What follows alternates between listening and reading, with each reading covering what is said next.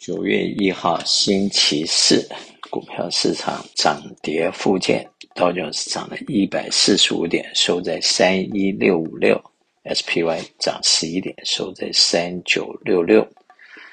纳斯达克跌三十点，收在一一七八五，分别涨零点四六、涨零点三和跌零点二六。纳斯达克是跌的。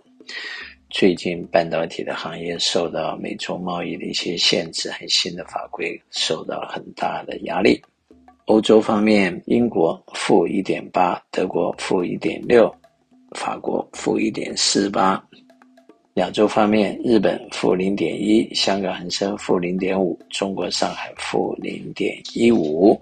再来看一下债券市场，债券市场最近利息是上升的。以美国来说，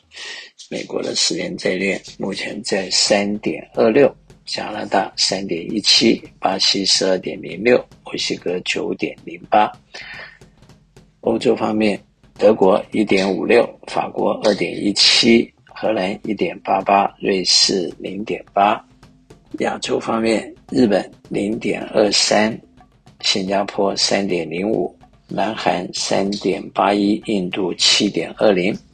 开发中国家是高利率七到十二，已开发国家是低利率零点二到二 percent，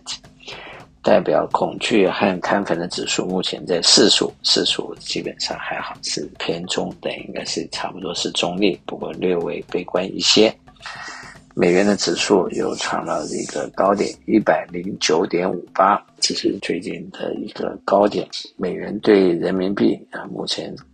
是六点九，一美元可以换六点九人民币。美元兑日元一百四十点一五，美元兑欧元一比一。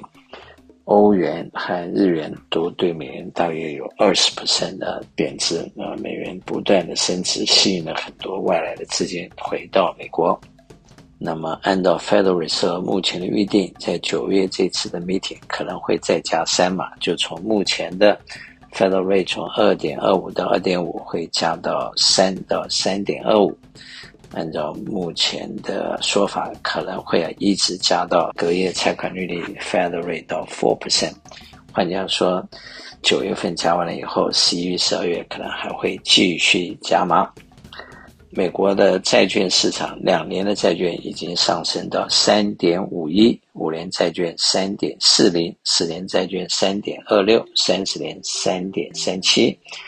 十年债券反而低于五年和两年的债券利息，两年又高于五年，是一种倒挂的现象。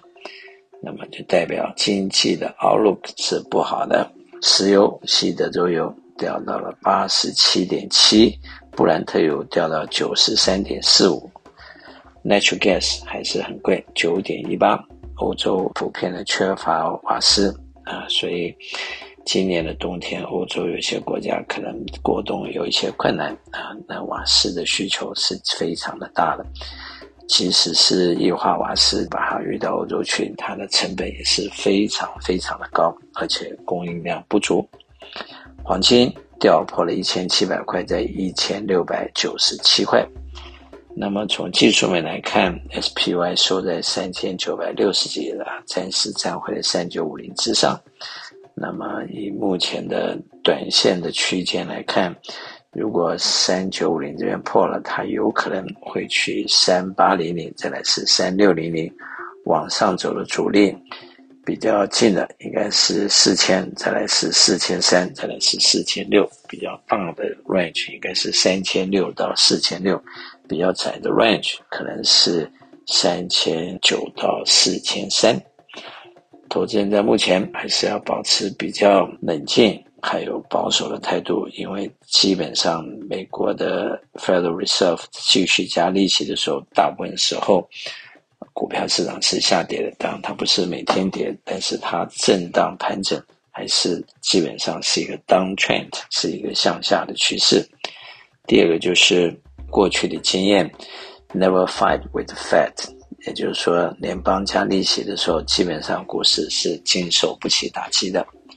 那么，从第三个轴呢，就是美国经济的 cycle 来看，目前也是从去年的秋天和去年年底达到一个 peak，它基本是向下走，所以美国的这个 economic cycle 也是一个 downtrend，然后现在是从它的顶端 peak 再往下走，还没有到底，应该目前还在中间啊，还没有到完全 hit the bottom。一般的凭借就是当利息一直向上加，然后把经济的过热开始冷却以后，加到已经加到顶点，不再加，而且经济也恢复到正常的时候。才能够算是加息完毕，也能算是经济和股市的调整完成。啊，目前看起来还没有到那一点。那么，投资人在目前应该还是要注意你的 portfolio 的风险管理，还有保本的功能。同时，可以考虑在高利息的时候去锁定一些高利率的一些产品，fixed income 的东西，一些债券或者一些 fixed。的 income 的产品，在这项应该是相对比较好的选择。除了风险的因素之外，也可以锁定高利率，赚取比较好的利息。我是萧文祥，我等下七三九八八三八八八，谢谢。